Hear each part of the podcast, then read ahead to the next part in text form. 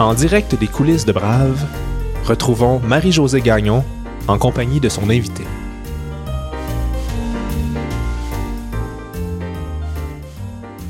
Nous sommes le 4 octobre 2022 et je reçois Maude Cohen, la toute nouvelle directrice générale de Polytechnique Montréal. Maude est arrivée à la tête de son alma mater après une riche carrière, dont huit ans à diriger la fondation du CHU Sainte-Justine. Elle s'est présentée à Brave avec légèreté et a fait preuve de beaucoup d'autodérision. Ça a donné une étonnante et sympathique entrevue. Bonne écoute.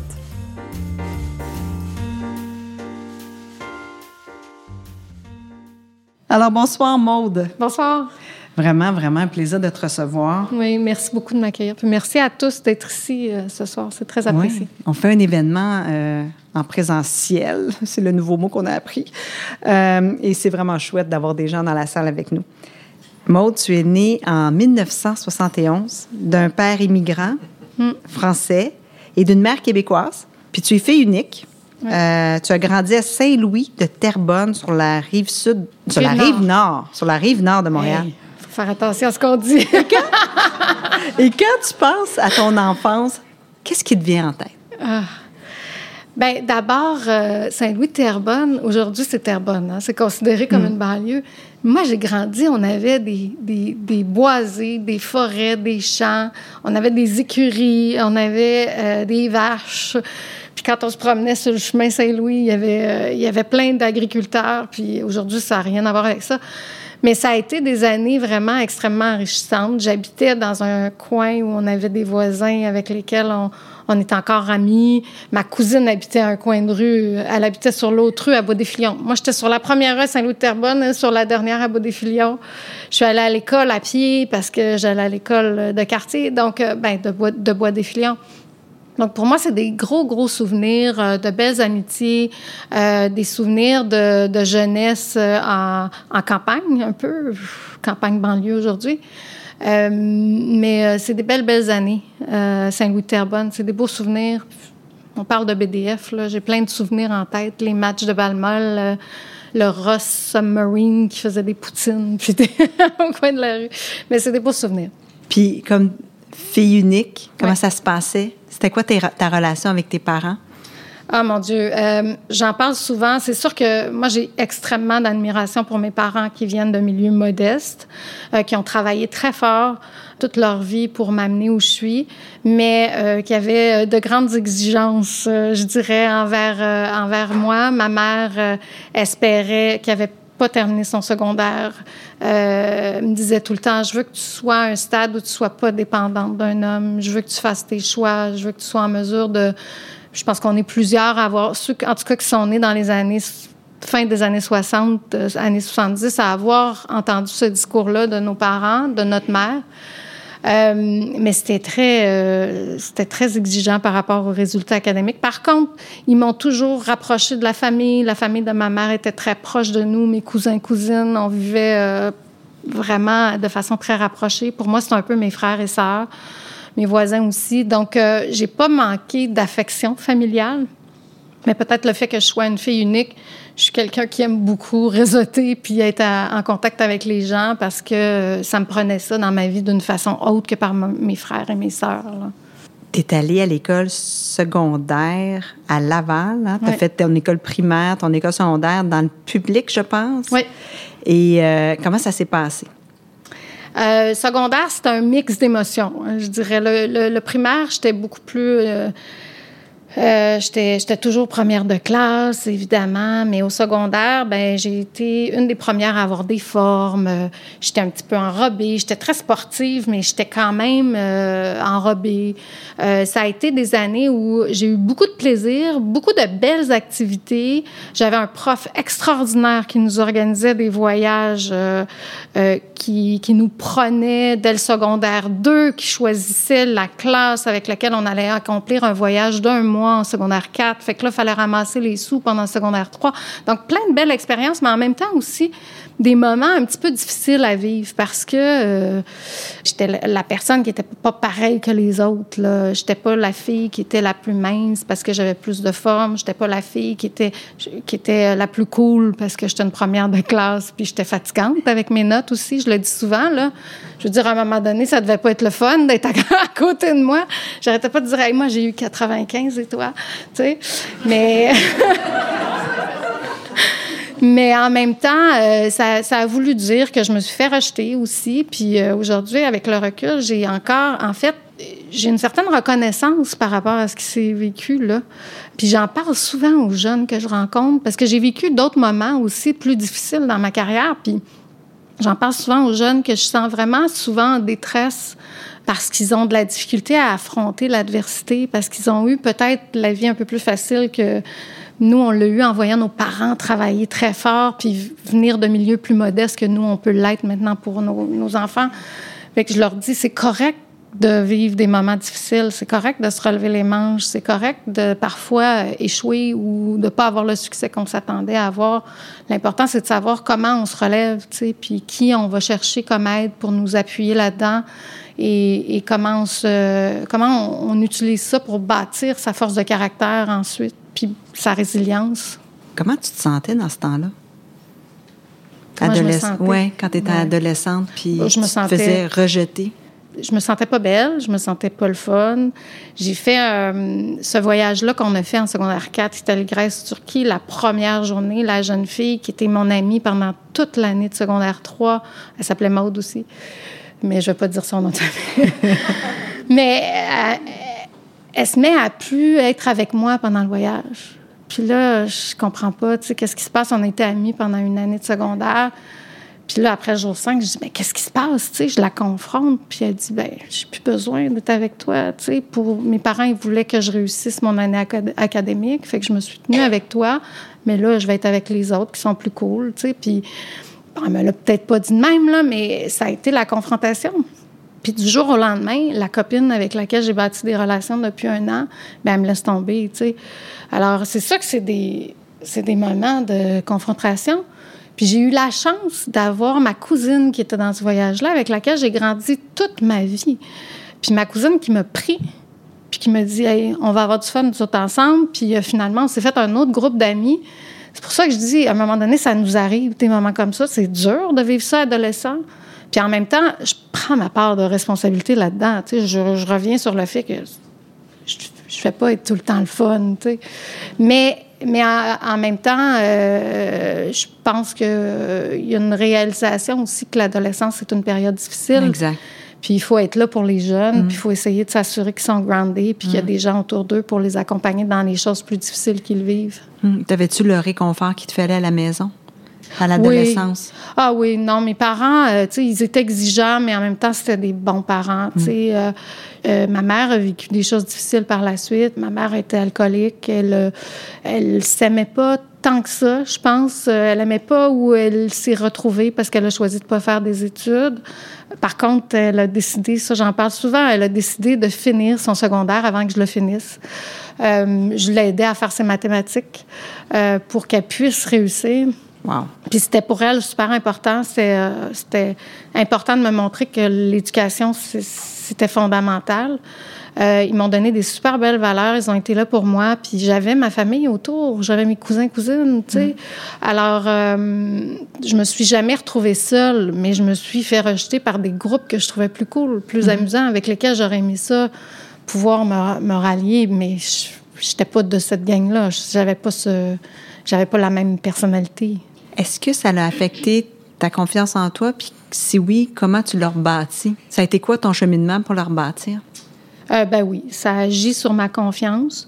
Euh, mais j'ai eu beaucoup de chance par la suite parce que je suis arrivée, j'ai fait le cégep comme première de classe, j'ai focus sur mes études, puis je me suis dit, il faut que j'aille en médecine. À ce moment-là, je voulais aller en médecine. Alors, j'ai, je suis restée dans la même, un peu, euh, la même façon de faire que je l'étais au secondaire. Puis finalement, j'ai bifurqué vers le génie. Puis quand je suis arrivée à Polytechnique, là, je le dis souvent, pour moi, Polytechnique, bon, la première année a été une catastrophe académique. Euh, mais j'ai découvert Montréal. Je venais de la campagne, rappelez-vous. Hein? Là, j'ai sauté beaucoup d'étapes. Hein, non, c'est bien correct. Je voulais juste savoir à quel point ça a été une catastrophe euh, académique.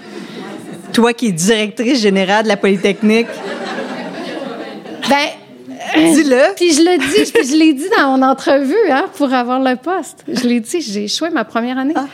Euh, ben, j'ai découvert Montréal, j'ai découvert l'implication étudiante, j'ai découvert la fête, j'ai découvert les garçons, etc., etc. Puis euh, j'étais pas trop présente dans mes cours. Euh, je vais l'admettre, là, j'étais pas super sage, tu sais.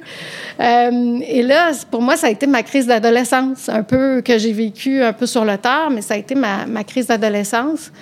Puis, euh, puis après, ben, j'ai eu de l'aide, j'ai eu des amis qui m'ont dit, hey, viens-t'en, on, on, va faire ça ensemble. Je me suis structurée, je continue à m'impliquer super bien, beaucoup. Euh, mais euh, je me suis structurée, puis finalement, j'ai réussi mon parcours. Je n'ai pas fini avec une moyenne de 3,6, 3,4, peu importe ce qu'on dit. Au MBA, par contre, c'est une autre affaire, là, un peu plus tard. mais, euh, mais au bac, ça a été une moyenne un peu plus catastrophique. Mais l'année, pour moi, elle a été bénéfique. Tu sais, avec le recul, ça a été une opportunité pour moi de m'épanouir, puis de devenir quelqu'un qui bâtit sur les relations sociales qu'elle construit, qui bâtit sur quelque chose qui était un peu inconnu pour moi, et puis qui bâtit un peu sa confiance sa capacité à interagir dans un milieu où finalement, j'étais peut-être pas la première de classe. De toute façon, tu arrives à Polytechnique, tout le monde est premier de classe hein, autour de toi, puis même qu'il y en a qui sont nettement meilleurs que toi je veux dire, euh, ceux qui étudient, euh, puis d'ailleurs, il y a une dame qui est ici qui travaille dans le département de génie physique. Là. Euh, moi, j'avais un colloque qui était en génie physique. Mon Dieu, c'est des, des cerveaux sur pattes, là, des brains on legs. Puis ils ont toutes sortes de belles qualités aussi, ces, ces gens-là, mais j'étais clairement pas du même acabit. Là. J'avais pas du tout le même profil que ces personnes-là, et pourtant j'ai eu beaucoup de plaisir à, à les côtoyer. J'imagine que tu t'es fait beaucoup d'amis oui. à Polytechnique. Ah, beaucoup. Beaucoup, puis des bonnes relations euh, solides encore aujourd'hui. Là, des gens que. Euh, il y a la marraine de mon fils, euh, j'ai une amie avec laquelle je fais du ski, puis avec laquelle j'ai fait de la politique. j'ai, une autre amie que je vois régulièrement. J'ai un groupe d'amis que je vois aussi régulièrement. Des amis, des amitiés solides, des gens qu'on peut appeler pour mm. parler de quoi que ce soit. On a besoin d'un truc. Nous, on est des références pour eux aussi. Euh, mais c'est vraiment une, source d'un premier réseau euh, mm-hmm. polytechnique ou nos études universitaires, universitaires, en tout cas. Puis je comprends que Dominique Anglade fait partie de ce groupe-là. Oui. C'est elle la skieuse? C'est elle la skieuse. OK. je skie avec euh, Clara, Sophia, Michael et Dominique régulièrement avec Raphaël et mon mari qui est là. Hein? Puis avec France-Hélène qui est là aussi. Après un premier chapitre marqué par les épreuves de l'adolescence et la reconquête de soi à travers ses années d'études universitaires et aussi ses nombreuses amitiés, je me suis demandé qu'est-ce qui avait guidé ses choix pour son premier emploi.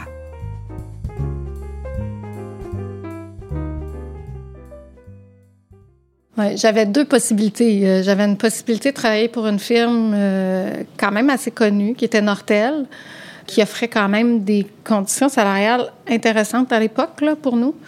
Puis, euh, il y avait une autre firme qui m'offrait une possibilité, qui était une firme de consultation en automatisation, mais qui avait des grandes possibilités de, de voyager. Puis, j'ai choisi la firme pour voyager. J'avais envie de m'exporter pour plein de raisons. Euh, le Québec venait de vivre son référendum euh, et puis, euh, sincèrement, je trouvais que qu'on était dans...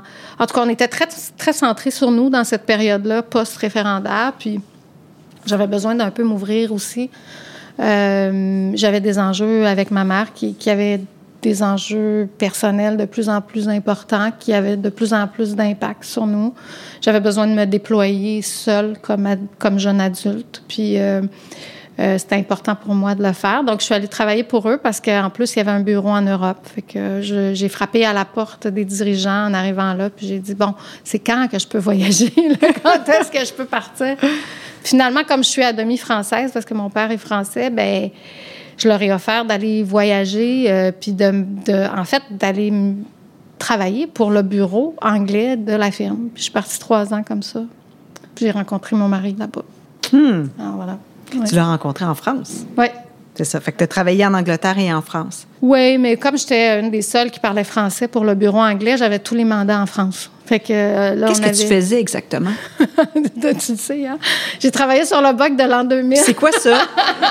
mais ça veut dire quoi? Ça veut dire quoi, ça, travailler sur le bug de l'an Ah, 2000? Seigneur. Est-ce que vous travaillez vraiment? Moi, c'est ça ma question. Ben en fait, tu sais, avec le recul, puis moi j'aime vraiment beaucoup analyser les expériences à posteriori parce que je trouve qu'il y a tout le temps quelque chose. Puis avec le recul, pour plein d'organisations, dont les organisations pour lesquelles j'ai travaillé, ça a été une opportunité de renouveler leurs infrastructures technologiques qui étaient vraiment euh, souvent archaïques parce qu'on avait le début des technologies qui étaient arrivées au début des années 90 dans les usines. Puis là, nous, on était fin des années 90 avec le bug de l'an 2000. Puis souvent, ça datait de 10-15 ans des, des, de la robotisation. Fait que ça a été aussi l'opportunité pour les organisations, au-delà du fait que le bug de l'an 2000, euh, il n'était pas super existant. Ça a été l'occasion pour plein d'organisations de se renouveler dans leur automatisation, de se re-questionner. Puis j'ai senti, puis je ne sais pas si c'est relié au bug de l'an 2000, je suis pas certaine, mais étant donné cet investissement-là, il y avait une créativité aussi qui était, qui était rattachée, je pense, dans les organisations. Puis on a senti un mouvement d'automatisation des procédés pour le bien, là, parce qu'aujourd'hui, on a plus d'assurance de qualité reliée à ça, et puis on a on a évidemment moins d'erreurs qui se font et puis plus de stabilité dans nos opérations. Mais euh, donc pour moi, oui, euh, c'est vrai que de, de, vérifier si on allait passer au compteur 00, 1900 ou si on allait passer au compteur 2000, ça n'a peut-être pas été euh, un grand succès, mais je pense que pour les firmes, ça a été une belle opportunité de revoir leur, euh, leurs infrastructures techno technologiques. Ouais. Là, tu vas avoir 30 ans, puis tu, tu vis en Europe, je pense. Euh, hein, tu ou- parles d'il y a quelques années, là, Oui, oui. pas, pas d'aujourd'hui. Tu vas avoir 52 ans. si je me 51 trompe. ans. Tu vas avoir 51 ans. 51 ans, faut pas me vieillir, là. Non, Non, non, tu vas avoir pas 50 ans. Oui, c'est ça. Euh, donc, Je vais avoir euh, 30 ans, oui. Oui, c'est ça. Tu vas avoir 30 ans à un moment donné. Tu es Mm. en Europe. Je pense que c'est en 2001. Euh, puis tu décides de ne pas rester en France puis de revenir au Québec. Mm. Bon, premièrement, tu as rencontré ton mari, mais qu'est-ce qui te pousse à ne pas rester en France puis aller Mm. euh, à rentrer au Québec? Ben, le bug de l'an 2000 marche plus. On n'a plus de travail avec ça. Puis euh, le bureau anglais euh, a de la difficulté à, à fonctionner, a moins de mandats. Et avec mon mari que j'ai rencontré en France, ben là, on faisait les allers-retours. Angleterre, euh, Londres, Londres, Paris, Orléans. Lui est à Orléans. Puis on faisait les allers-retours constants. Puis là, on se disait, ben là, à un moment donné, il y a moins d'emplois. Qu'est-ce qu'on fait? Où est-ce qu'on va? On a réfléchi à différentes destinations. Il travaillait pour une firme pharmaceutique. On avait l'opportunité d'aller en Irlande. Je venais de vivre un peu en Angleterre avec la pluie quotidienne, puis euh, ça me tentait moins. L'Irlande, c'est très beau, là, mais y habiter. Puis c'est pareil pour l'Angleterre. C'est vraiment un pays extraordinaire, mais ça joue sur le moral quand on vient du Québec, puis on a des hivers avec du soleil puis de la neige. C'est bien plus le fun du soleil puis de la neige que de la pluie constante, en tout cas, moi, à mes yeux. Donc, c'est ça, on a réfléchi. Puis là, est-ce qu'on reste en France? Est-ce qu'on va à Singapour? Est-ce qu'on va à, en Irlande? Le projet de Singapour tombe. Puis je disais à mon mari, je dis, tu sais quoi, moi, j'aime pas la dynamique dans les organisations en France. Je trouve que il y, a, beaucoup de discrimination envers, les femmes. C'est pas parfait au Québec, mais je sens pas qu'on a euh, ce frein-là à notre développement professionnel. En plus, je sens pas que je vais avoir nécessairement toute la reconnaissance de mon parcours jusqu'à présent. Je pense qu'il va falloir que je me batte, puis je me batte dans un pays qui n'a pas nécessairement tant de place que ça pour les femmes encore dans les échelons. J'ai vu une collègue se faire refuser, puis Régis il aime pas ça quand je parle de ça, mais euh, une collègue qui est une amie encore qu'on voit se faire refuser un poste parce qu'elle venait d'avoir un deuxième. Puis là, ils ont pris le jeune qui venait d'embaucher sous elle pour remplacer le poste de direction sur elle. Puis là, tu te dis, mais c'est quoi ça? Et puis là, ils lui disent, ben, tu veux avoir d'autres enfants. Tu sais, je me disais, mais voyons, je veux dire, même chez nous, moi, j'avais eu des mentors dans la firme où j'ai travaillé, des hommes qui m'encourageaient à me développer, puis qui voulaient, qui me donnaient des projets. faut dire que j'en voulais aussi. Mais je me disais, comment on peut vivre dans un milieu comme ça, puis penser que euh, c'est sain? Alors, euh, j'avais encouragé mon mari quand même à faire ses papiers canadiens parce que je disais, écoute, on sait jamais, là, qu'est-ce qu'on va décider de faire. Puis finalement, ben, ça a été ça le choix. Et, euh, et euh, ben, maintenant, il est, là depuis quelques années. On a un garçon ensemble, puis on est établi. Bon, peut-être qu'il va dire que moi, lui, sa carrière a peut-être pas eu le même, euh, mais il travaille, il travaille bien. Puis il y a des, il y a des beaux postes, Régis. Puis il a été super bien accueilli au Québec. Le premier poste a été difficile pour lui. On va être bien franc, même s'il parlait français, c'était pas super simple, étant donné qu'il avait pas l'expérience. Euh, c'est pas nécessairement encore parfait pour les immigrants. Euh, je pense qu'on a beaucoup de travail à faire pour ça, pour travailler sur leur intégration plus facilement sur le marché du travail. Euh, mais bon. Et là, tu, tu l'as convaincu. Vous êtes arrivé ici. Puis, tu continues à travailler pour euh, l'entreprise hein, qui s'appelle, qui a changé de nom parce qu'elle a été acquise. Là, elle s'appelle mm. Walsh Automation, mais elle change, elle change de nom. Puis, à 33 ans, tu décides de faire un MBA. Mm-hmm. Pourquoi? Parce que tu vas avoir des bonnes notes. Ah, tu veux réparer la Polytechnique. Non, non, non. J'avais envie de me, me, développer un peu. Puis, euh, puis ma copine Dominique, qui est souvent celle qui m'embarque dans des affaires, elle me dit... Euh, elle, a commencé son MBA au HEC, tu sais, puis... Euh, Genre, parle-moi en don. Elle dit, ah, viens, ten c'est le fun, tu vas voir, tu peux te développer un peu plus, tu, vas explorer d'autres angles. Moi, j'aime ça.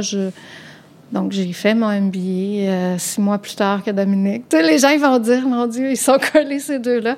Mais je suis super reconnaissante parce que ça a été une formation qui m'a ouvert l'esprit sur d'autres facteurs. Puis comme j'avais voyagé, j'avais de l'expérience, ça a été ultra enrichissant pour moi. Ça m'a permis vraiment de, de, mettre en perspective ce que j'ai vécu euh, en Europe, euh, aux États-Unis. J'ai travaillé aux États-Unis aussi. Puis euh, ça a été une belle, belle formation. Ton intention en faisant ton MBA, c'était quoi? Bien, j'avais envie de découvrir d'autres choses. J'étais pas nécessairement encore, euh, j'étais gestionnaire de projet. J'étais pas nécessairement encore persuadée que j'allais devenir gestionnaire. Tu sais. Mm-hmm. C'est, euh, je voulais juste développer un peu mon, mes horizons. Et pourtant, quand j'étais sortie de Polytechnique, j'avais dit, c'est fini pour moi les études. Je retournerai jamais, jamais, jamais à l'université. Voyons donc. Puis là, j'y travaille, imaginez-vous. mais mais c'est vrai que hum, ça a été ultra enrichissant. Puis la raison, je vais être bien franche, la raison pour laquelle j'ai choisi ce MBA-là, c'est qu'il n'y avait pas de thèse à la fin. Et, euh, ce qui est peut-être l'élément qui, est plus dissuasif pour moi, j'ai énormément, mais tellement de respect pour ceux qui choisissent d'aller au sexe supérieur parce que ils vont pousser les connaissances, euh, ils vont travailler avec des professeurs qui, euh, qui sont sur des thématiques importantes, mais ils vont approfondir un sujet jusqu'à un point où ils vont être capables de dégager des constats mais qui va, va nécessiter beaucoup, beaucoup d'approfondissement, qui me plaît un peu moins. Beaucoup de patience. Oui, c'est ça. Et euh, pendant que tu es toujours chez, chez cet employeur-là, tu vas, à 34 ans, tu vas donner naissance à ton garçon. Oui. C'est un événement marquant, ça, je pense. Oui, bien, ça a été, ça a été difficile, mon accouchement. Euh, euh, j'ai eu euh, mon, mon garçon voulait pas sortir, il, était bien là, chez, chez, sa maman. Aujourd'hui, il a 17 ans puis il aimerait bien s'éloigner de sa mère, mais ça c'est une autre histoire. mais euh, mais c'est ça, j'ai eu un accouchement difficile et j'ai j'ai dû avoir une césarienne d'urgence parce que j'ai fait une infection pendant l'accouchement et, et, mon col d'utérus se contractait pas, donc j'ai eu une césarienne d'urgence. J'ai fait une hémorragie et puis ils arrivaient pas à calmer l'hémorragie. Donc, ils ont dû m'enlever mon utérus mm. pour pouvoir être en mesure de, refermer avec des garrots puis me permettre de, à, mon système de se stabiliser. Le médecin, c'était la première fois qu'il faisait ce type d'intervention. Il avait vu, euh, dans sa formation, il avait vu un de ses, ses professeurs le faire. Mais c'était le seul qui avait cette expertise-là dans l'hôpital. Wow! J'étais à la Cité de la Santé à Laval. Mais c'est ça, j'ai passé 12 euh, jours aux soins intensifs. Mon mari a été extraordinaire. Puis je le dis souvent, honnêtement, Régis, euh, c'est vraiment un pilier chez nous. Euh, et il a été extraordinaire avec Raphaël pendant que moi, j'essayais de reprendre des forces parce que ça a été... ben, deux jours aux soins intensifs, pardon, j'ai dit deux jours. Deux jours aux soins intensifs et dix jours de plus à l'hôpital par la suite.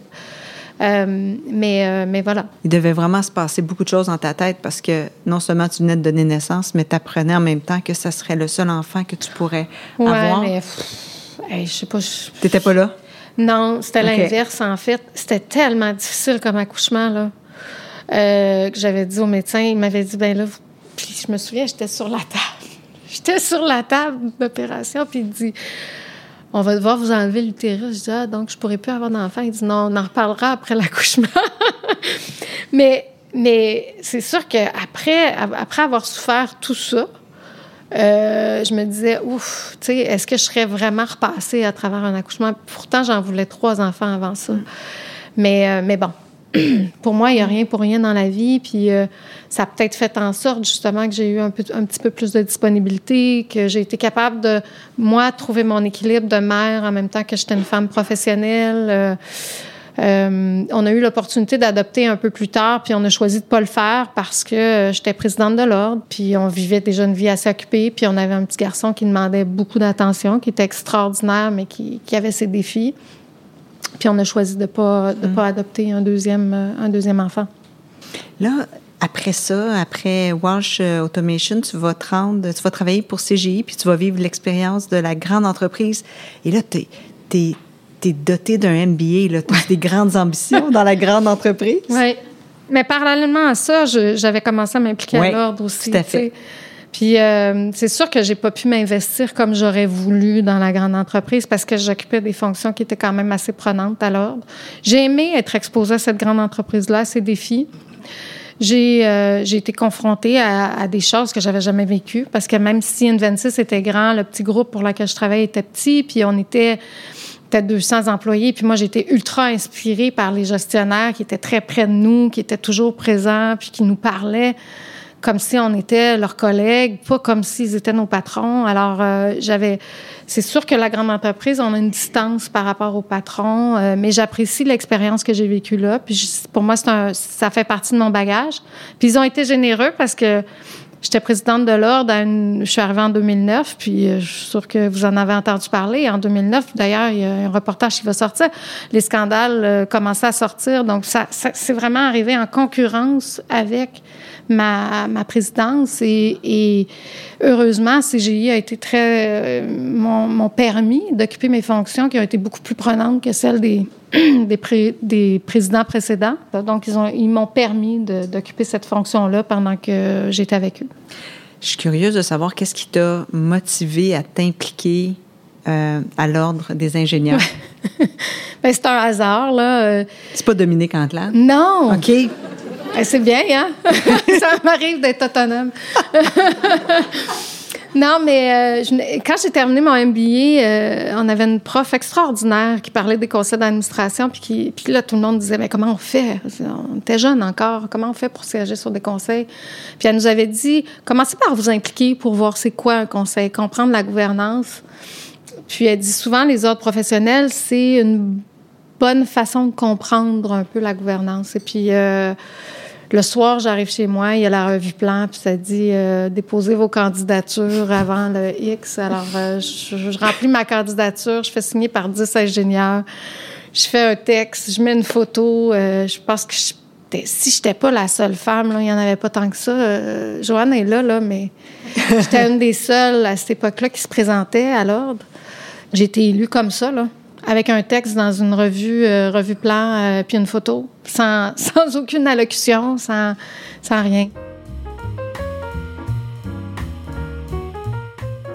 Maude deviendra donc membre du conseil d'administration de l'Ordre des ingénieurs du Québec, puis présidente de 2009 à 2012. Au départ, c'est l'apprentissage de la gouvernance qui l'attire dans cet organisme. Mais plus tard, ça sera le service public qui la motivera à rester. Cette époque marque d'ailleurs le début d'un temps nouveau pour elle. Après 15 ans dans l'entreprise privée, Maude cherche désormais des défis qui lui permettent de contribuer à la société.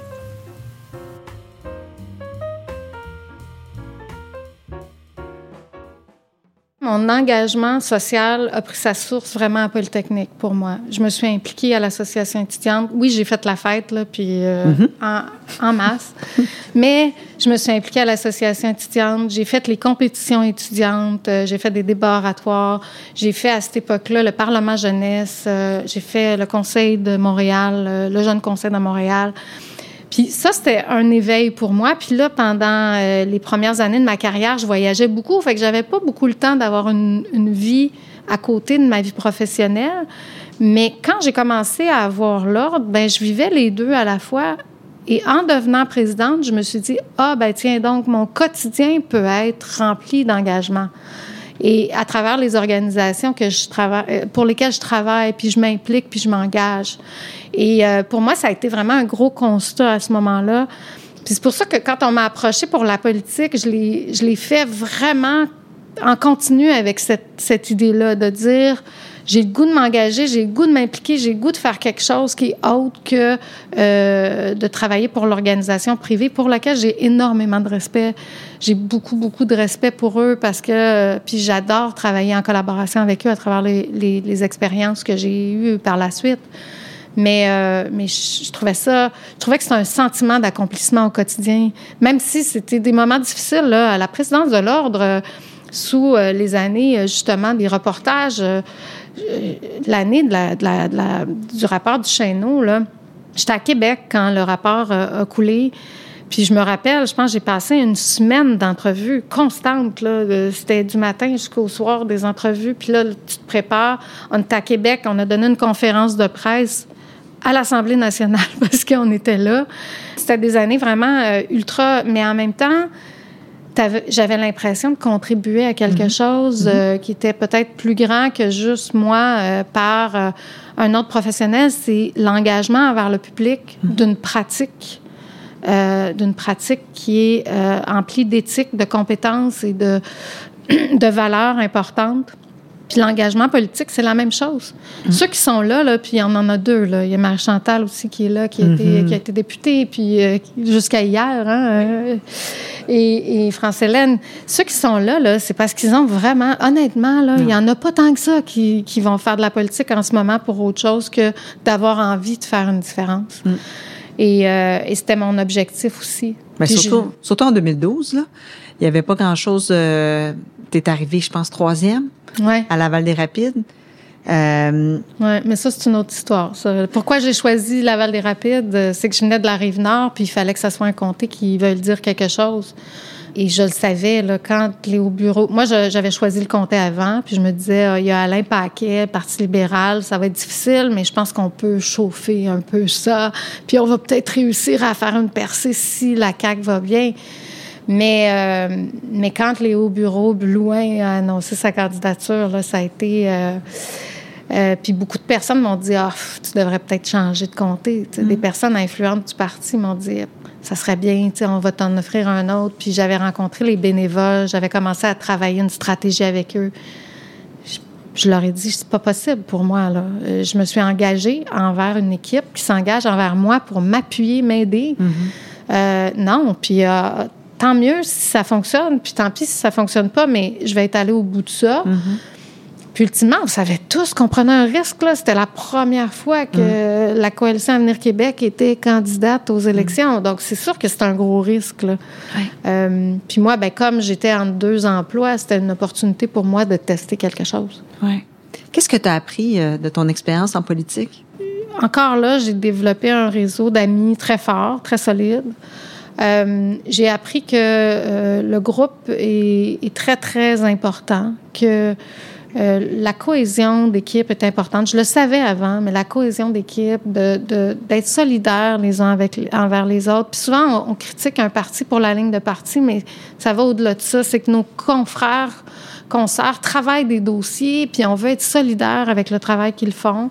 C'est pas juste une question de ligne de parti, c'est une question d'être ensemble derrière quelqu'un qui a, qui a fait avancer un dossier. Euh, et puis des, des opinions de nos de, ceux, nos collègues qu'on côtoie au quotidien. Euh, mais j'ai appris aussi à développer des relations avec des gens d'autres partis. Euh, et, et, ça, c'est aussi une leçon apprise. C'est que c'est pas parce que c'est des membres de l'opposition qu'on peut pas être euh, qu'on peut pas être des amis. Euh, mais par contre, j'ai appris la loyauté aussi. Et, euh, et, je suis, euh, c'est une, une, une, qualité que je pense qui est fondamentale. Euh, puis c'est pas nécessairement une loyauté aveugle. Là. Euh, au contraire, je pense qu'il faut être capable de se lever quand on est témoin de quelque chose qu'on, avec lequel on n'est pas d'accord, qui vient contre nos valeurs. Mais quand les valeurs avec lesquelles on est d'accord sont respectées, je pense que la loyauté est importante envers les autres. J'essaie de l'appliquer en tout cas dans plusieurs principes. Mais avec les gens avec lesquels je travaille, dans les organisations pour lesquelles je travaille aussi. Oui, fait que tu auras fait euh, quelques mois de campagne électorale, plus une année, une année à la direction euh, du, euh, du parti. Oui. Et en 2014, tu deviens PDG de la fondation du CHU Sainte-Justine. Oui. Moi, quand j'ai vu ça, j'ai fait « Oh my God, elle est courageuse ». Parce que c'est vous êtes constamment en train d'aller chercher de l'argent, constamment. C'est sûr que c'est une superbe cause, une superbe organisation, mais tu n'avais pas l'impression que tu prenais un mandat qui était énorme? Comment tu te sentais face au défi? Puis pourquoi tu as choisi ce défi-là? Ben encore là, pour moi, ça m'a pris deux ans hein, entre la, la, campagne électorale puis arriver à la fondation. Puis ces deux années-là, j'ai fait plusieurs petits postes. Mais pour moi, c'était important de trouver quelque chose qui allait vraiment venir rejoindre ce que j'avais envie de faire. Puis j'avais envie de m'engager auprès d'une institution qui avait une mission forte. J'avais envie euh, d'avoir les coups des franges parce qu'il y a beaucoup d'associations puis de, d'OBNL qui font des choses extraordinaires, mais qui n'ont pas nécessairement des moyens pour pouvoir s'épanouir puis euh, et puis euh, aller plus loin parfois à cause des moyens limités. J'avais envie de travailler avec des équipes engagées pour, puis je le reviens là, là-dessus sur une mission forte. Donc pour moi, c'était pas nécessairement une question de courage, au contraire, c'était un défi. Je me sentais tellement heureuse d'aller travailler pour cette organisation-là. J'étais fière, j'étais je me sentais privilégiée d'aller euh, travailler pour cette belle grande cause-là. Puis, euh, puis en plus, ben c'était lié aux sciences. Euh, c'est sûr que c'est des sciences que je connaissais moins, c'est la médecine. Mais ultimement, quand on parle maintenant à un médecin en santé qui fait de la recherche, on s'aperçoit qu'il y a beaucoup de liens avec l'ingénierie. Euh, Quelqu'un qui travaille en génomique pour trouver des nouvelles façons de guérir des maladies va forcément travailler avec des sciences euh, de la physique, va travailler avec des sciences, des équipements euh, de haute technologie qui sont développés par des ingénieurs. Mais ça a été aussi l'opportunité de me rapprocher d'une cause, euh, mon Dieu, c'est quelque chose, travailler pour la jeunesse, puis travailler pour le futur. J'ai connu des gens ultra dédiés, puis les gens qui travaillent dans les hôpitaux pédiatriques, puis c'est vrai pour le Children aussi, mais euh, ils ont un petit quelque chose de plus. Nous, on, comme adultes, on est soignés des fois dans un hôpital, puis on trouve qu'on est bien soigné, puis les gens sont gentils. Mais il y a quelque chose dans, dans leurs yeux là, qui font en sorte que ils font tout pour offrir aux enfants un avenir, tandis que nous, ils font tout pour nous permettre de vivre quelques jours de plus parfois quand on est adulte. Mais, euh, mais c'est une cause qui est vraiment extrêmement touchante. Euh, j'ai adoré mes années-là. Tu as été huit ans? Euh, oui, sept ans et demi. Ça, ça, serait quoi ta plus grande réalisation? ça a été la, les, les deux dernières années de pandémie. Mm-hmm. Euh, on avait, puis pourquoi je dis ça, c'est parce qu'en fait, on avait travaillé à, à professionnaliser France-Hélène est impliquée, d'ailleurs, elle est là, là, dans la salle, mais est impliquée. On avait travaillé à professionnaliser l'organisation, la solidifier au niveau de ses bases, euh, des compétences des, des membres de l'équipe, rehausser le niveau de compétences, rehausser le niveau euh, des infrastructures technologiques pour être plus puissant. On, on essayait d'aller plus loin, d'amener un niveau de créativité organisationnelle plus fort, parce que quand tu travailles dans quand tu dois être en philanthropie, tu dois être tout le temps en mesure de, te renouveler dans ta capacité de rejoindre les sentiments des gens. Et donc, euh, quand est arrivée la pandémie, du jour au lendemain, on savait qu'on perdait euh, 40-50% de nos revenus parce qu'on n'avait plus de tournois de golf, on n'avait plus de ces revenus-là, a l'air de rien parce qu'un jour, si vous vous demandez pourquoi il faut payer des frais d'administration dans une fondation, vous pouvez venir me voir, je vais pouvoir vous en parler. Mais ces revenus-là, ça a l'air de rien. Les revenus d'événements, ce sont les revenus qui payent les salaires des employés. Et ils ne sont plus là du jour au lendemain. Tout ce qu'on avait bâti avant s'est déployé à l'intérieur de quelques semaines la résilience qu'on avait bâtie au niveau des compétences de l'équipe, la résilience qu'on avait bâtie au niveau de nos infrastructures, ça a fait en sorte qu'à l'intérieur d'une semaine, on était opérationnel. Les autres fondations étaient en train de se poser la question comment ils allaient opérer, avoir accès à leur base de données qui était ailleurs. Nous, on était déjà dans, le cloud.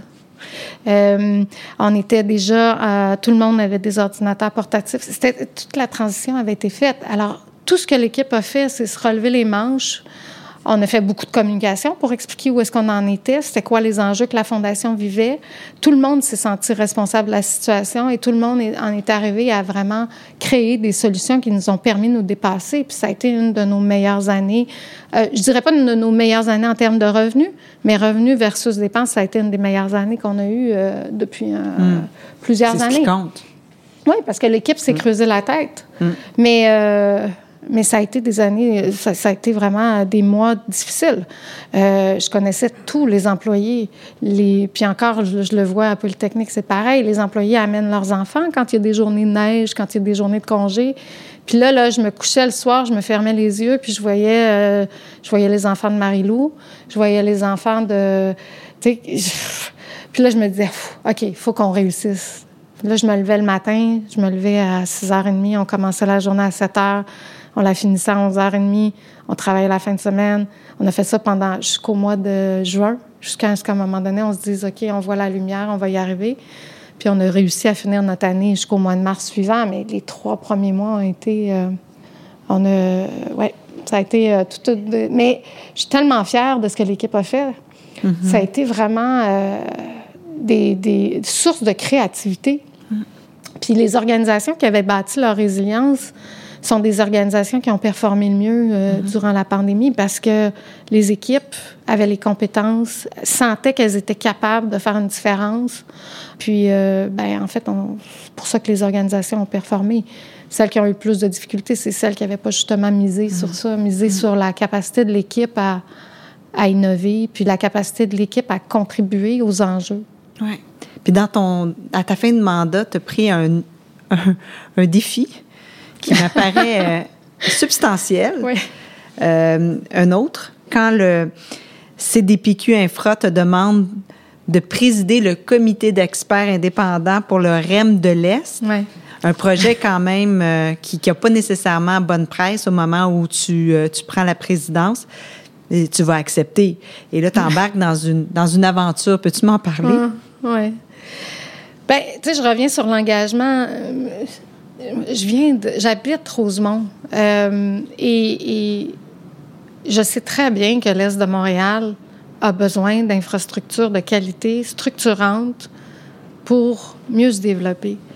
On a une portion de notre ville euh, puis les gens déménagent en passant sur la rive sud et sur la rive nord, alors qu'on a une portion de notre ville qui n'est pas développée. Puis qui n'est pas développée en, grande partie parce qu'il n'y a pas de transport en commun structurant. Et ces gens-là se promènent en voiture en ce moment euh, dans nos quartiers. Puis tout ce qu'on trouve à faire, puis là, je veux pas poser nécessairement de jugement sur les décisions qui sont prises parce que moi, je suis une cycliste, puis j'utilise les pistes cyclables. Mais tout ce qu'on essaie de faire, c'est réduire le nombre de, de voies pour ces voitures-là, puis d'augmenter le transport actif, ce qui est une excellente décision démographique euh, pour, une, urbaine pour une ville. Mais en même temps, on n'offre pas de choix structurant de transport pour les gens qui se promènent puis qui ont besoin de venir. Alors, qu'est-ce qu'ils font? Ils déménagent. je veux juste le dire, c'est ça qui se passe. Mais essentiellement, je me disais, oh, un, je vais apprendre sur quelque chose que je connais pas tant que ça. Deux, je vais, je vais connaître d'autres gens. Puis trois, je vais m'impliquer sur un projet qui est important pour ma ville. Et. Euh, puis tu as tout coché ça? Ben, puis j'ai coché ça. Tu sais, je me suis dit, puis j'en ai eu plus, des gens. Et plus? Ben non, ben c'est ça le plus, il est venu après là, mais mais j'en ai eu des gens qui m'ont dit mais qu'est-ce que tu fais là, Maud, tu sais? Puis là j'ai dit mais si on se lève pas pour le faire ça, qui est-ce qui va s'en occuper de ces enjeux-là? Puis tu sais quand tu, parles de brave pour moi là, c'est mm-hmm. pas c'est pas nécessairement d'être d'être courageux, c'est de dire c'est notre société, tu sais? Il faut qu'on la prenne en main, puis il faut qu'on soit capable nous-mêmes d'essayer d'apporter des solutions, que ça soit celle qui soit retenue ou pas. Puis encore là, tu sais, ça peut être perçu comme un échec, mais pour moi, c'est un gain là, d'avoir fait ça. Un, j'ai appris. Deux, j'ai développé un réseau. Et trois, euh, j'ai essayé de développer quelque chose pour la ville dans laquelle j'habite que j'aime. Bon, ça n'a pas fonctionné. Hmm. Ben, en tout cas, on verra dans 50 ans si on a un REM. Puis depuis euh, mois d'août, hein, tu es à la Polytechnique. Euh, la première femme euh, à accéder à ce poste-là depuis les 150 ans de fondation de, l'école. Qu'est-ce qui t'a poussé à te présenter? Hmm. Ah. Bien, j'avais annoncé, un, j'ai, euh, euh, j'avais annoncé mon départ de la Fondation Sainte-Justine en septembre. Ça faisait quelques temps que ça se travaillait. S'il n'y avait pas eu la pandémie, probablement que j'aurais quitté avant parce que j'arrivais au bout de ce que je pouvais fournir pour l'organisation. Puis, euh, il y avait une belle relève qui était identifiée, qui a été sélectionnée par le conseil. J'étais vraiment très fière de où j'avais amené l'organisation. J'ai fait les six derniers mois à former cette relève-là, mais en même temps, je me, je me mettais un peu à risque en disant il n'y a rien, tu sais. Il n'y a rien au bout de ça. Et puis, j'ai entendu parler de Polytechnique. Et là, j'ai dit, ah, mon Dieu, c'est un rêve pour moi de travailler pour cette organisation-là qui m'a donné beaucoup, mais en même temps, je suis pas juste la première femme. Ça n'a rien à voir. Pour moi, là, ça, c'est pas un, pas un facteur qui va me, me limiter. Mais j'ai pas de PhD. J'ai pas été prof. J'ai été à peine chargée de cours dans, au HEC. Tu sais, j'ai pas le profil de mes prédécesseurs, au-delà du fait que je suis une femme, tu sais, euh, j'ai pas le profil de mes prédécesseurs, puis j'ai pas nécessairement la même compréhension qu'eux de ce qu'est euh, une université même si je me suis frottée à la recherche vraiment de façon très, très rapprochée avec Sainte-Justine. J'ai travaillé vraiment main dans la main avec le Centre de recherche Sainte-Justine. Je pense que c'est ce qui a fait qu'on a été capable de, pas juste parce que moi j'ai travaillé, parce que la Fondation travaillait avec la... Je pense que c'est pour ça que le CHU Sainte-Justine, avec la vision du directeur de la recherche, a pu se démarquer beaucoup dans les dernières années, parce que la Fondation a été a été vraiment instrumental dans son développement, puis dans le développement de la vision de cet homme-là que je respecte vraiment au plus haut point. Mais euh, je me disais, mon Dieu, c'est un défi. Puis là, on me dit, non, non, on cherche quelqu'un de différent, quelqu'un qui peut apporter une vision différente. Puis on a même changé le processus, pour... Euh, alors j'ai dit, OK, je vais, je vais parler à quelques personnes parce que je veux être convaincue que c'est vrai que vous cherchez quelqu'un de différent parce que je veux pas arriver puis euh, faire tellement face à un défi de pas avoir la légitimité par rapport à, mes confrères, consoeurs que je vais côtoyer. Mon objectif, moi, c'est de venir travailler à la mission de cette organisation-là parce que je me sentirais tellement fière de le faire. Mais en même temps, euh, il faut que les gens aient le goût, tu sais. Puis on me rassurait. Alors, j'ai fait le processus, processus rigoureux. Euh, c'est une école d'ingénieur, hein? Très rigoureux. Combien de temps et combien d'étapes? À peu près? Ben, il y a eu, euh, bon, évidemment, ça, ça a commencé, j'ai été appelée par le recruteur le 15 mars, mais le poste a été affiché le 1er avril. L'affichage durait un mois jusqu'au 30 avril. Mais là, moi, je suis disponible, je suis sur le marché, puis je reçois des appels, puis je suis obligée de dire Ah, ça, ça m'intéresse, mais pas autant que ça. Puis là, je j'essaie de dire au recruteur ben ça puis Le marché, le marché est chaud, là. Le marché est chaud, mais en même temps, il faut que, faut que le X soit là pour mm. moi, puis je l'avais pas, tu sais, à, part Polytechnique.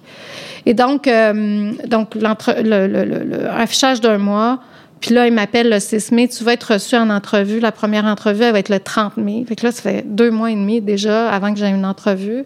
Comité de 17 personnes. Faut que tu te prépares parce que euh, il va y avoir quand même euh, des questions poussées. Je te reviens dans quelques semaines pour te dire comment, comment te préparer, puis qu'est-ce que tu as à répondre. Et puis donc, euh, je, reçois une semaine à l'avance la liste de questions. puis là, j'avais, j'avais quatre questions quand même assez structurantes euh, en 15 minutes à répondre au début. Puis après, j'avais une liste de questions qui allaient me poser. Euh, ils m'ont pas donné la liste, là. Puis là, je me disais, 17 personnes, est-ce qu'ils vont être 17 à me poser des questions? Comment, ça va, ça va donner quoi, tu sais? Mais bon, ultimement, bon, je me suis bien préparée. J'ai fait des appels j'ai pris la peine de parler à des gens de Poly, de parler des gens de l'externe, leur perception de Polytechnique. Euh, euh, je me suis préparée euh, comme je pense que s'attendait à ce que je scoré. Ben c'est ça. Puis après ça, il y a eu une autre entrevue, puis une autre préparation. mais ça, a, ça représentait beaucoup d'heures de travail. Puis je me suis relevé les manches. Je me souviens, Régis m'avait dit, ah, mon mari, il m'avait dit tu vas être déçu, hein, je pense que tu l'as pas, mais c'est vrai que je me suis tellement investie que je j'aurais probablement été déçue, puis j'avais vraiment envie de venir euh, travailler pour Pourquoi? Ben, c'est là que tout a commencé pour moi. Tu sais, je me suis épanouie. J'ai eu mon engagement étudiant. Euh, mais pour faire quoi? Ah, ben, la mission de l'organisation est incroyable. Pensez-y, là, on forme les forme les ingénieurs de demain. On travaille pour la jeunesse, on travaille pour l'économie du Québec, on travaille pour l'économie mondiale parce qu'on a des gens qui viennent de partout à travers le monde. Puis on apporte des solutions. Et puis moi, je crois fondamentalement que Polytechnique et les universités qui forment des ingénieurs ont la capacité de changer le monde par cette mission-là. Euh, on génère énormément de connaissances. On a de la recherche de pointe qui se fait à Polytechnique avec l'industrie, avec les villes, avec les municipalités, avec les gouvernements. Et on a euh, une responsabilité face à ces jeunes-là qu'on forme pour les amener à être en mesure d'affronter les plus grands enjeux auxquels on fait face. Puis les enjeux, ils sont très, très grands en ce moment. C'est, c'est, il ressemble à quoi l'ingénieur ou ben, l'ingénieur eux et l'ingénieur de demain, il ressemble, elle ou il ressemble à quoi? Bien, c'est une grande question auquel je veux qu'on réponde collectivement à Polytechnique. C'est une question que je veux leur poser. Je veux qu'on soit capable de se positionner face à ça. Évidemment, il y a le BCAPG, qui est le Bureau d'accréditation des programmes de génie du Canada, qui a sa, sa vision des 12 compétences de l'ingénieur. Mais ça veut dire quoi, savoir Polytechnique, ça? Comment est-ce qu'on le définit ensemble? On veut qu'il reflète quoi, ce jeune-là, quand il arrive sur le marché? On veut qu'il soit prêt à affronter quoi? Mm-hmm. euh, puis comment? On veut qu'il y ait quel comportement? Euh, euh, pour moi, c'est plus qu'un ingénieur conforme, c'est un citoyen. Au de, de ce que le, jeune a eu comme valeur d'imbriquer par son parcours, par ses enfants, par ses parents, pardon, on l'amène à devenir un citoyen qui va contribuer à l'avenir de notre société. Donc, euh, c'est une grande, grande question. Puis, euh, soyez aux rendez-vous parce qu'on va avoir des activités. Il y a beaucoup de de Poly qui sont là. Il y a des on activités qu'on va avoir ensemble pour pouvoir on, on, va suivre ça dans les, dans les prochains mois, prochaines années. On va terminer l'entrevue avec euh, le, questionnaire brave, hein, c'est des ah questions en rafale. Euh, je réponds jamais de façon courte, hein, par exemple, mais je vais essayer. T'es bonne. Non, moi, je te dirais que t'es bonne. que fais-tu chaque jour pour te donner du courage? Ah! Euh, alors, chaque jour, euh, je me lève puis je prends ma douche. Ça, c'est important. non, mais sans blague, euh, j'essaie de me grandir beaucoup avec ma famille, même si je passe peu de temps, mais quand je quand j'ai du temps, je vais passer du temps avec ma famille et je fais beaucoup d'activités physiques. J'en fais plus maintenant. J'essaie de l'avoir intégré davantage. Je me fais la promesse de garder ce rythme-là dans les prochaines années. Mais c'est important, ça, pour moi. Parce que ça permet de vider sa tête avec d'autres choses, d'autres sujets. Puis quand on revient au quotidien, qu'on affronte les défis qu'on a affrontés, ben on a, on a quelque chose qui vient nous rassurer puis qui vient nous, nous, nous ramener vers nos valeurs aussi. c'est important. C'est quoi être brave pour toi? Euh, être brave, c'est... Euh, c'est drôle parce que beaucoup de gens interprètent mon parcours. Tu l'as dit, là, le REM, c'est être brave. Mais pour moi, sais, c'est s'engager ultimement dans ce qu'on fait, peu importe c'est quoi. Puis c'est de ne pas avoir peur de remettre des choses en question, de ne pas avoir peur d'affronter des difficultés, de ne pas avoir peur d'amener les gens à nous aider collectivement, euh, de ne pas avoir peur d'avoir des doutes, puis de, questionner les choses, de remettre les choses en question. Euh, c'est important. Qu'est-ce que tu te dis pour t'encourager? Go, non. Euh, en fait, je me dis rien. Je me dis rien. Je suis juste, super heureuse au quotidien dans ce que je fais, même quand c'est difficile. Même, ben, puis des fois, je suis de mauvaise humeur, mais j'essaie d'être sourire en étant de mauvaise humeur. Mais, tu sais, des fois, je me dis, il y a des choses qui font pas de sens, là. Tu sais, comment on peut faire pour l'améliorer ça? Mais non, je ne suis pas une personne qui se questionne. Euh... Non, j'ai pas cette spiritualité-là. J'ai fait du yoga pourtant, mais... Euh, Est-ce que tu t'es questionné sur à quel moment de ta vie n'as-tu pas été brave? Oui, euh, ben, vous allez rire, hein, parce que ceux, qui me connaissent, j'ai commencé l'entraînement de boxe, hein, puis euh, euh, j'ai commencé l'entraînement de boxe parce que mon fils a décidé de faire de la boxe, puis moi, je travaillais à Sainte-Justine, puis je me disais, oh Seigneur, je voyais des jeunes rentrer avec des commotions cérébrales. Mais en tout cas, j'ai décidé de faire de l'entraînement de boxe, puis j'ai commencé à... À un moment donné, on me dit, tu sais, t'es pas obligé de te battre, mais tu peux faire du sparring. Fait que là, j'ai mis le casque, j'ai mis le, le mouthpiece, j'avais mes gants, puis je suis correct. Là, je, je suis pas excellente, j'ai commencé ça à 48 ans. Puis là, je monte sur le ring, puis je me fais taper dessus. Puis mais qu'est-ce que je fais là? j'ai pas besoin de ça. puis mon chum va en être témoin, les gants sont, sont rangés dans l'armoire, sont encore là, mes gants de sparring. Puis mon casque est encore là, mais il n'a pas servi souvent. Fait que euh, j'ai décidé que ça. Oui, c'est ça. Je me limite à l'entraînement qui est quand même assez intense. C'est tout. Je te suis. quelle, quelle, personne incarne le mieux le courage, à ton avis? Ben, c'est des, des, gens qui, qui décident, puis je reviens sur cette définition-là, qui décident de s'engager. C'est sûr que, tu sais, je peux vous parler de, de, de, Rosa Parks, je peux vous parler de, de Gandhi, mais je peux vous parler aussi de tous les candidats hier euh, à la campagne électorale. Je peux vous parler euh, de, de personnes qui choisissent au quotidien, même s'ils sont dans des idées avec lesquels j'adhère pas, euh, de défendre leur point de vue, euh, de leurs valeurs, euh, puis ce pourquoi ils pensent que c'est important qu'ils se présentent. Pour moi, ça, ça, ça, prend du courage. On se remet en question à travers ce qu'on ce qu'on fait, et puis ouais. Puis qu'est-ce que tu as envie de dire aux jeunes pour les encourager? Euh, ben, je le dis souvent, euh, ayez pas peur de vivre des moments difficiles, mais soit, sachez, vous entourer, puis ayez pas peur d'aller voir les gens quand ça, justement, quand vous savez pas trop comment prendre, aborder des problématiques. La résilience, ça se bâtit à force d'avoir vécu des moments difficiles.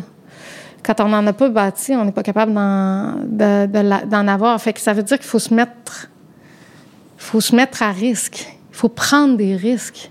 Il faut faire face à des situations où ça se peut que ça fonctionne, mais ça se peut que ça fonctionne pas aussi. Et il faut savoir en apprendre euh, apprendre des choses de ce que représente l'échec qu'on a vécu ou ce que représente la difficulté qu'on a vécu.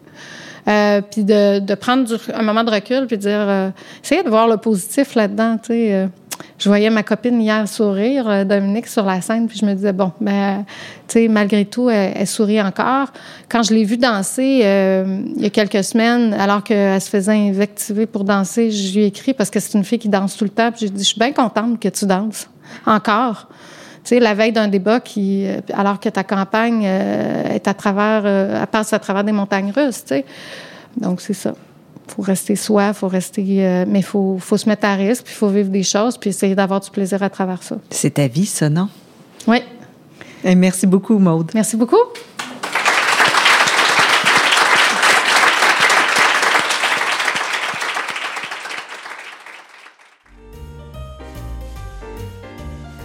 Dans le parcours de Maude, le fil de l'engagement social est bien visible. Il relie tout. Et les défis, elle en redemande. À trois conditions, ai-je noté. Que ce soit d'abord une occasion d'apprendre, ensuite de rencontrer des gens, et puis de contribuer. Et grâce à sa capacité de recul pour voir le positif, peu importe les situations, elle est toujours prête à recommencer. Voilà, cher Brave, ce qui explique sa feuille de route impressionnante. Merci pour votre écoute et au plaisir de vous retrouver bientôt. Brave, la série d'entretiens avec des femmes qui ont du cran, est une idée originale de Marie-Josée Gagnon.